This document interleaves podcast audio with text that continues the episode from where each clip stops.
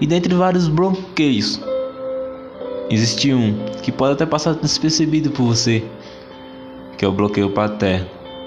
Mas quando você lembra, quando você coloca a fundo esse assunto, talvez você hoje não tenha momentos felizes com seu pai, não tenha momentos registrados, onde vocês se divertiram. E você, que hoje talvez não conheceu seu pai. Existem duas situações nesse momento, a qual você deve avaliar. Se você é aquela pessoa que não tem um registro verdadeiramente com seu pai de alegria, de você guardar para a vida, de você compartilhar com seus filhos, espero que você corra e viva isso. Você vai curar sua alma. E se você não conhece seu pai, seja por qualquer situação que for, mas você pode conhecê-lo.